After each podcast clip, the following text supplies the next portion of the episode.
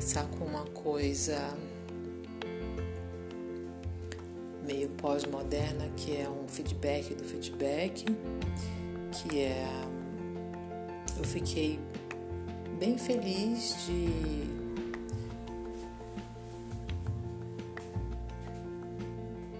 eu fiquei feliz com alguns comentários que eu recebi de pessoas que escutaram alguns episódios.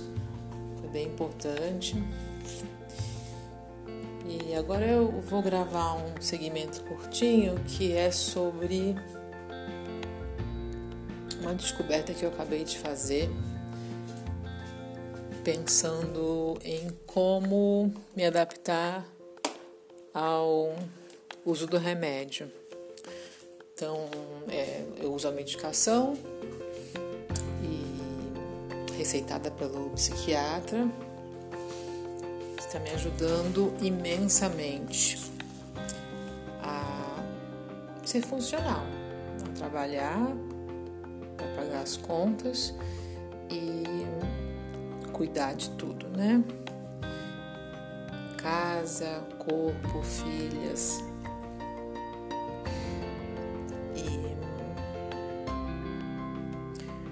Eu preciso entender melhor como que o remédio funciona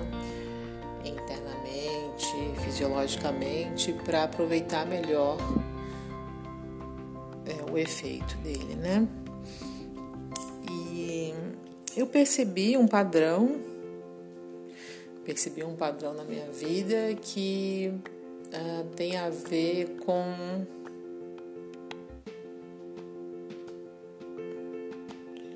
Bueno, a que está me parecendo claro agora é que o cérebro não foca, certo? Não foca é, em uma, uma coisa. Eu vi alguém falar, alguém com TDAH falar de uma.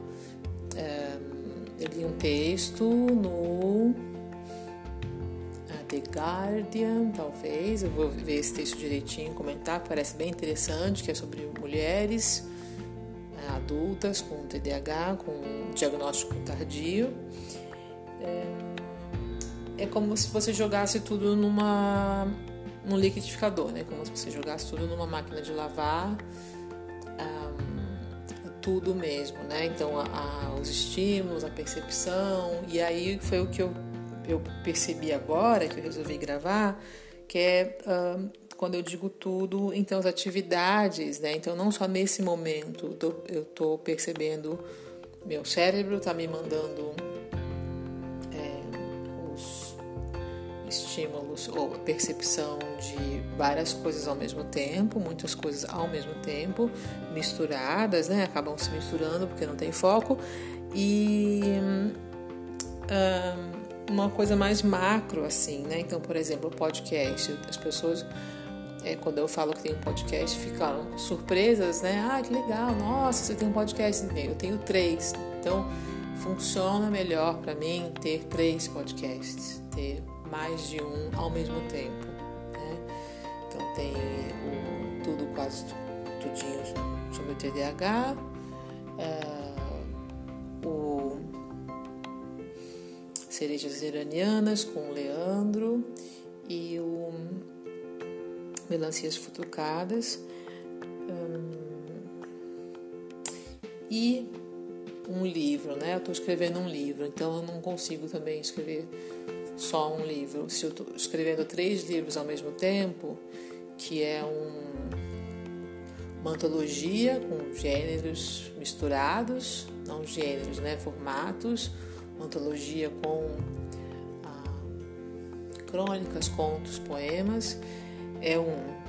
O outro é uma novela mais longa sobre ah, dos lunáticos, sobre os loucos, no sentido da pré-medicalização da Idade Média, inspirada na história do, da loucura do Foucault, e tem um livro sobre a minha conta um pouco a história dos meus avós, da minha avó, imigrante japonesa que está misturado com esse outro, está meio que encontrando. E talvez agora eles fiquem mais claros, né, qual é qual, com essa descoberta de hoje, né, que é, na verdade, fazer um, só uma coisa de cada vez é muito difícil. É mais fácil fazer, provavelmente, porque o cérebro um, funciona assim, né, com a atenção dividida. E inclusive em relação a relacionamentos, né, namorados, então é, o que eu, é muito é muito útil essa compreensão, porque o que eu achava que era ter vários namorados ou ter alguns namorados e, e pensava, nossa, mas isso é, é uma enrolação, na verdade eu não tenho nenhum. Eu, eu tentava encontrar uma narrativa que.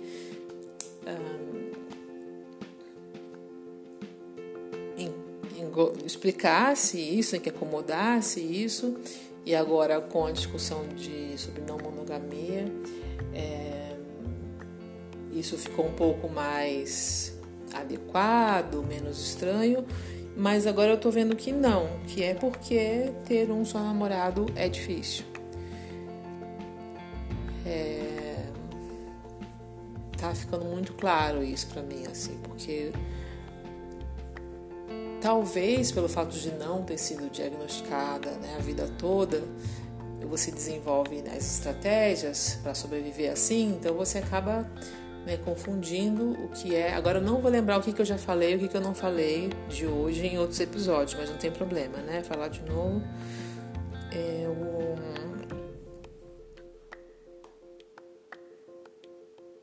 E não, eu tô vendo que não, que não é, não existe uma insatisfação, não existe uma uma necessidade de seguir uma tendência que eu acho bem importante, de, de, não vou falar disso agora, da, padrões de relacionamento antiquados, né? Porque são antiquados, eu não estou dizendo quais são antiquados, né? Mas é, sinto que existem, eu acho que não é difícil concordar que a gente está sempre crescendo, né? E a questão de relacionamentos, a gente teve muitos anos de muitas gerações, né, de padrões nocivos. Bom, já entrei no assunto que eu não queria entrar. E por fim,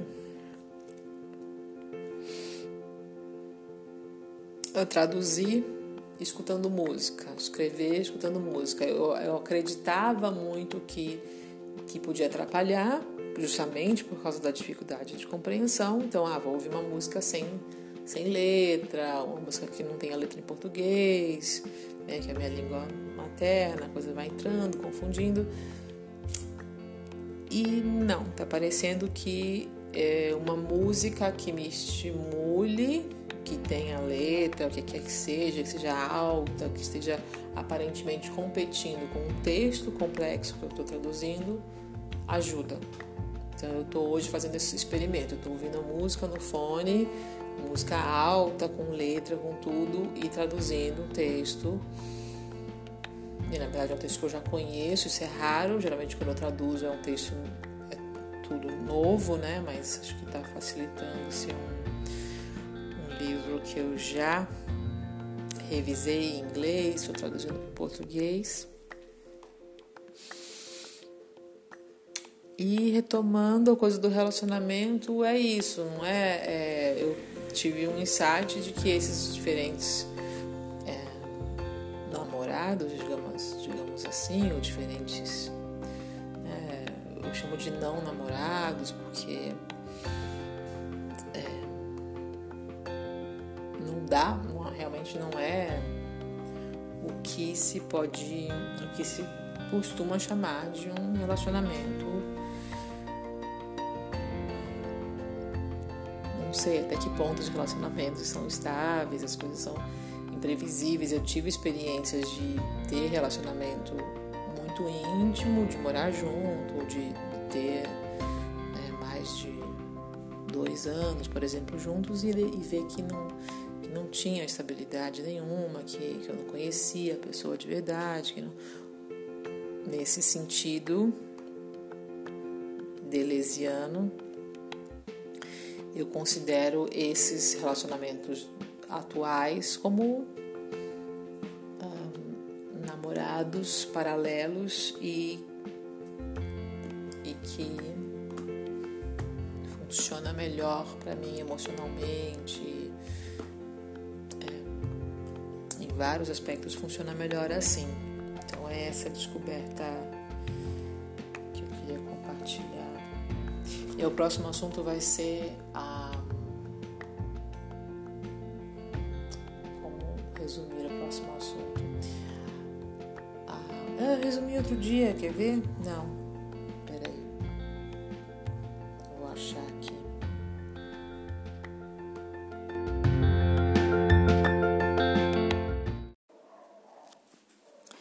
Então é bonito ver estudantes de filosofia, que eu amo todos, é, respeito, adoraria poder estudar filosofia. É, é, é, é, é interessante, né? Um estudante de filosofia falar, ah, isso não existe, sabe? Isso que você sente, isso que você está percebendo, é, não existe, tudo bem. Então, vamos começar do zero, entendendo por que, que eu sou essencialmente diferente de você para todas as atividades básicas que você realiza e de uma forma X e eu realizo, não realizo ou realizo com toneladas a mais de esforço, com com é, burnoutzinhos, né? De, a gente vive. Eu vi uma também uma descrição de uma pessoa de um texto, acho que esse do The Guardian mesmo que eu vou comentar no próximo episódio, de uh, mais de uma pessoa eu ouvi usar esse termo, overwhelmed, né? Que a gente fica é, sobrecarregado.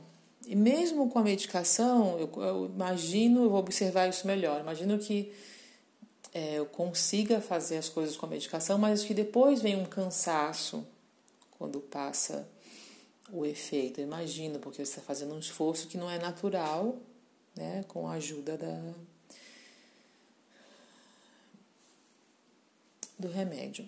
Mas é um estado, é uma vida inteira, né, diária de estar sobrecarregado, sobrecarregado de estímulos, né, que, é, que eu tenho sempre usado esse termo, a bola de neve, porque estar sobrecarregado de estímulos já é em si um,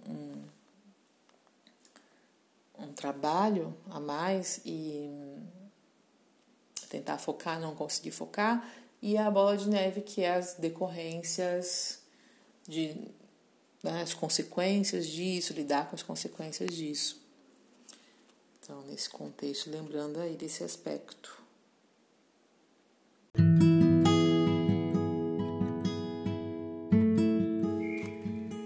Eu ia ler a descrição que eu fiz da, desse tema, desse episódio, que é um tema que eu tenho certeza que eu não falei ainda, porque é difícil para mim falar sobre ele. Uhum, mas eu vou uh, tentar lembrar sem ler, que é uh, tá se configurando cada vez mais claramente.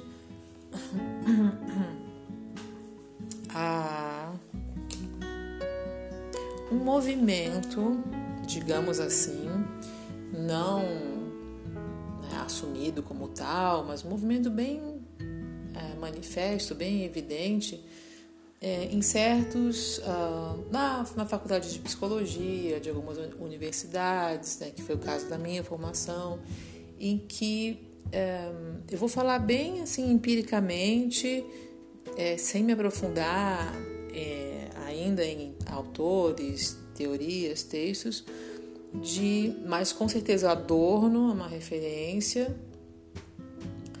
e Foucault né? mas mais Adorno, porque, enfim, uh, de sociologizar demais, no meu ponto de vista e no ponto de vista de uh, profissionais mais experientes do que eu nessa área, a questão da, do TDAH e inclusive da dislexia. Né? Não vou falar nada de dislexia, né? Falta de conhecimento, que aí o achismo, né? Tem, tem limite, tudo tem limite. Então, é, o que, que a gente o que, que acontece né, na, na formação de, da, em psicologia, um afastamento dessa discussão por se já considerar que, que não é nenhum caso importante e, e que é, na verdade, a nossa cultura e jogar tudo na conta do capitalismo e do patriarcado patriarcalismo, principalmente do capitalismo, né, da, exigência de, de produtividade e estarmos na, na era da informação com excesso de estímulo, o controle do comportamento das crianças no ambiente escolar, uma miscelânea disso sem discernimento é acabar sendo prejudicial, tem sido muito prejudicial é, para que para que haja justamente um diagnóstico preciso, um tratamento preciso para esse transtorno, certo?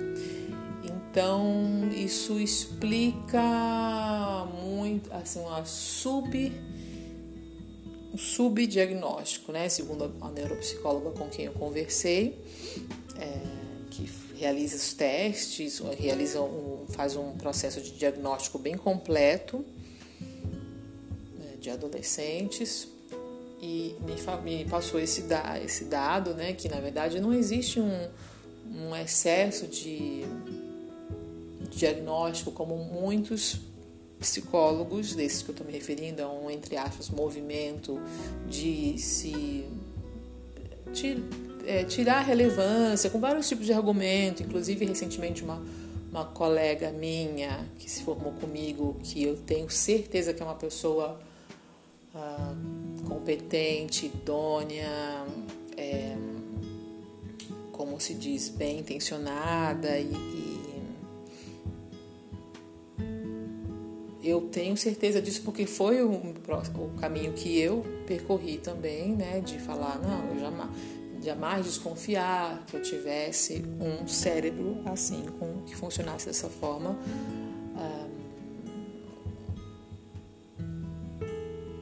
notadamente diferente da maioria das pessoas e do que se espera na nossa, uh, nossa sociedade, certo? Um, e recentemente essa pessoa me interpelou assim, eu estava conversando com alguém uh, explicando que a questão, que existe uma questão uh, neurológica, que existem imagens, né, como eu mencionei acho que no primeiro episódio, é, imagens do cérebro, mas que essas imagens são feitas, não são usadas para o diagnóstico, porque elas não têm um acesso ainda para essa clínica, para, digamos, para essa para esse tipo de uso. Então, o diagnóstico é clínico, na verdade, como se chama, né? O, a, a nomenclatura certa, né? Que é o diagnóstico é clínico, ou seja, você é escutado por um psiquiatra, por, uma, por um neuropsicólogo e ele faz o diagnóstico. Você não tem exame de imagens para isso, mas existem os exames de imagem que agora ainda estão no âmbito dos estudos. Né? Ele não é acessível, né? os custos, os processos não são acessíveis para uma pessoa, né? um indivíduo ir num laboratório e fazer esses exames, mas eles existem em estudos de uh, que você vê imagens do cérebro diferente de uma pessoa que, consequência dessa diferença fisiológica, neurofisiológica, é classificada como é, com esse transtorno médico que é TDAH. Então, que que é, qual que é a confusão, a falta de discernimento, né? E a pessoa fala, é, hoje, né, que a gente não tem ainda esse conhecimento muito divulgado, falar, não, não existe, não é médico, não é neurológico, tanto que o diagnóstico é clínico. Percebe a confusão? Existe comprovação de que é neurológico, mas como no, no, no dia a dia não se faz com indivíduos ou o diagnóstico com imagem, se deturpa aí e se fala, não, isso aí o, o, psiquiatra conversa com você, te escuta e dá o diagnóstico, então não, não existe comprovação de que é algo neurológico. Ah, então, isso não deveria ser, não sei, talvez tão importante, né?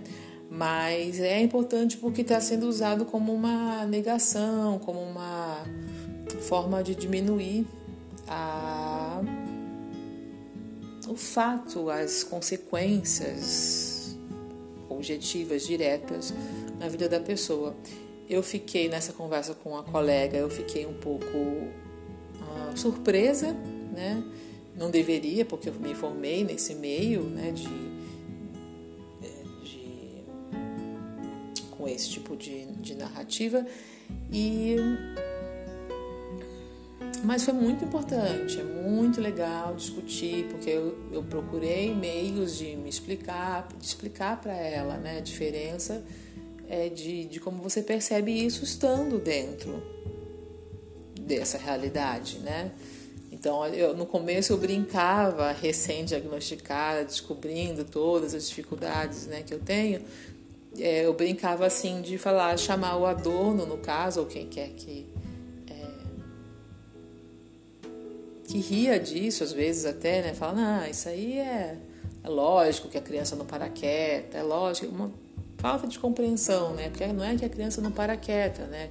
Existe uma hiperatividade cerebral, existem impulsos, existe, existe esse comportamento né, impulsivo é que precisa ser investigado. Então eu pensava, não, se o Adorno tivesse TDAH, ele ia provavelmente necessitar de sentir uma é uma brincadeira, tá? Isso que eu tô fazendo, querer tratamento, querer resolver, querer entender, falar disso diretamente, né?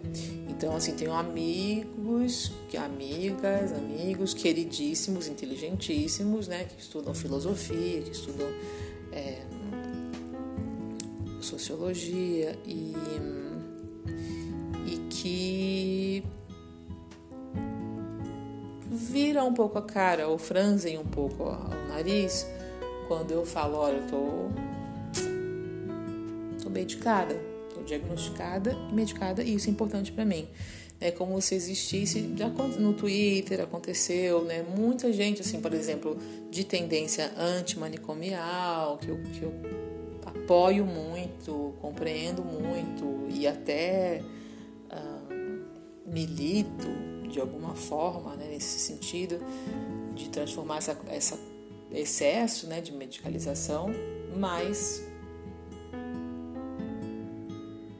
há que se diferenciar certas coisas e uh, é isso que eu estou tentando esclarecer, porque porque nada é, pessoa tem a pessoa com um diagnóstico ou com esse tipo de dificuldade que nem tenha buscado o diagnóstico, total liberdade, sim, e, e espaço. E eu conheço casos de falar, não, não acho que eu preciso de tratamento para isso, ou acho que não quero usar o remédio, ou não posso usar o remédio. Tem muita gente que não pode, né, porque remédio pode ter né, contraindicações. Obviamente tem contraindicações, a medicação e tudo. Então, é essa pluralidade que tem que existir. É não usar sempre, com certeza. Eu não uso né, sempre. Tem dias que você pode prescindir da medicação. Mas isso tem que ser falado claramente, com tranquilidade, com, né, sem sem muitas predisposições atávicas, inexplicáveis, hum, obscuras. Ah, então, sim, uma pessoa pode, é, eu vejo claramente que uma pessoa pode ter TDAH e conheço né, algumas e, e, que dizem que não, não, não acho que o remédio me faz bem, não acho que eu preciso, acho que eu já tenho estratégias ou tenho um contexto de vida que, que não exige isso. É essa, esse tipo de, de diálogo, de espaço que, que tem que ter, na minha opinião.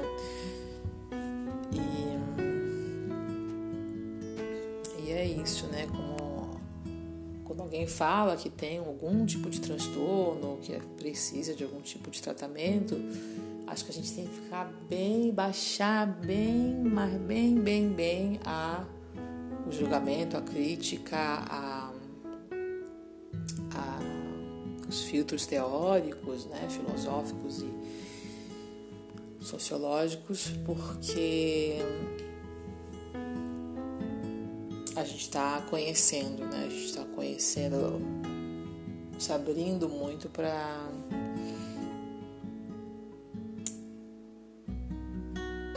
para entender o cérebro, né? Que a gente é muito na, no início do TED Talk da mocinha que eu comentei, que eu não lembro o nome, é, que está com 32 anos, mais ou menos, né, na época do TED Talk, pelo menos, e foi diagnosticada na infância e mesmo assim sofreu muito. É, ela chega no. Ela começa o TED Talk falando: Olá, cérebros. Né? Eu sei que vocês são pessoas, estou vendo que são pessoas, mas vocês estarem aqui, terem chegado até aqui, estarem me escutando da forma que estão escutando, é muito o seu cérebro que está permitindo, é, comandando muitas vezes, né? mais do que qualquer outra coisa.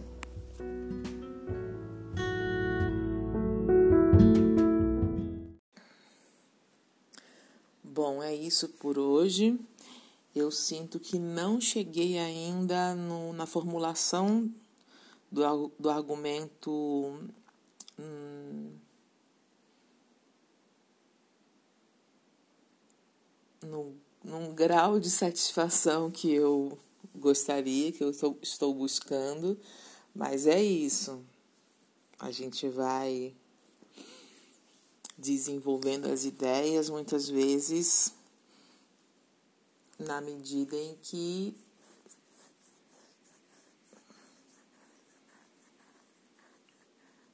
tenta. Eu acho que eu estou chegando perto, mas não é, não digamos que não é um eu não cheguei a uma formulação satisfatória para mim ou é exatamente a que eu estou buscando no mundo ideal no mundo ideal da eloquência do Tananã. Obrigada, obrigada para quem escutou.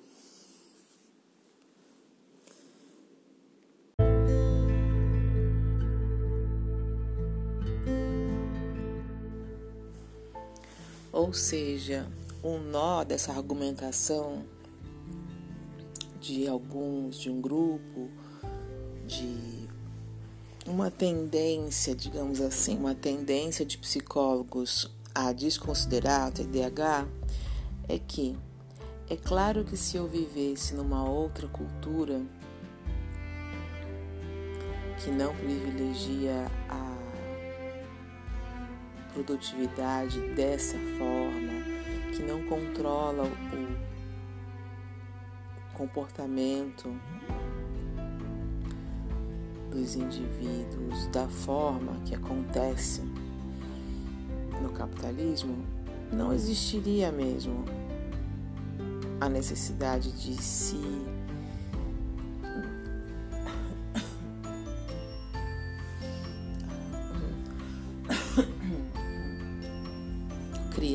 classificação para uma, uma doença como essa.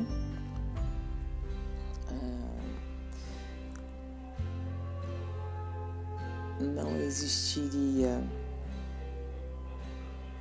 nem esse termo, nem essa discussão, nem tratamento, nada disso. Agora, como nós estamos vivendo nesse sistema, nessa condição, eu vou marginalizar tá, o que acontece, eu acho, nessa tendência.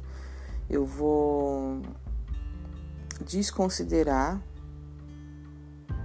esse transtorno sob o argumento, nesse argumento que, que leva tudo, né? Porque o capitalismo ele afeta tudo, né? Afeta as relações afetivas, individuais. E aí eu vou dizer, não, eu sou uma autoridade, né? Eu conheço uma autoridade técnica, eu tenho conhecimento, no caso, um psicólogo, para falar sobre esse transtorno, dizer que ele é uma invenção, dizer que não existe porque ele é só uma forma de enquadrar as pessoas ao capitalismo. E eu sigo talvez um argumento mais forte, mas muito individual, mas mais forte, é eu, psicólogo, que, psicólogo que digo que TDAH não existe, sou funcional, estou produzindo, estou realizando pequenas tarefas todo dia, estou me relacionando sem disforia de sensibilidade à rejeição, sem nada disso, né, que já foi claramente identificado, mas eu digo que você que tem um cérebro diferente, você não tem. Não, isso não é neurológico, isso não existe. Não faz sentido. Não faz sentido. Porque se você for analisar sobre essa, essa argumentação de que é uma, um produto do capitalismo simplesmente, ou seja, é, social, cultural. Eu vou fazer assim para vou desconsiderar tudo, né? Depressão, é, qualquer reclamação que a gente tenha para viver sobre o capitalismo é resultado é resultado do de viver nesse sistema, né? Então acho que aí tem um nó bem interessante. Tem um nó bem interessante nessa argumentação que é real. E assim, infelizmente, eh, eu tenho visto isso em algumas faculdades mais, né, de uma forma mais algumas faculdades prestigiadas de uma forma mais intensa do que outras. Talvez porque nas faculdades mais reconhecidas o movimento antimanicomial é mais forte. Então se mistura com esse discurso. Um discurso se mistura com o outro. Eu acho que a gente tem que ter muito cuidado quando aplica teorias e discussões muito importantes né, para que haja um crescimento geral na, no pensamento.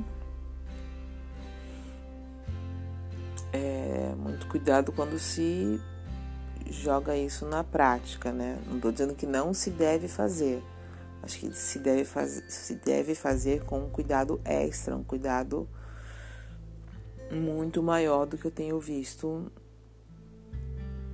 em alguns assuntos.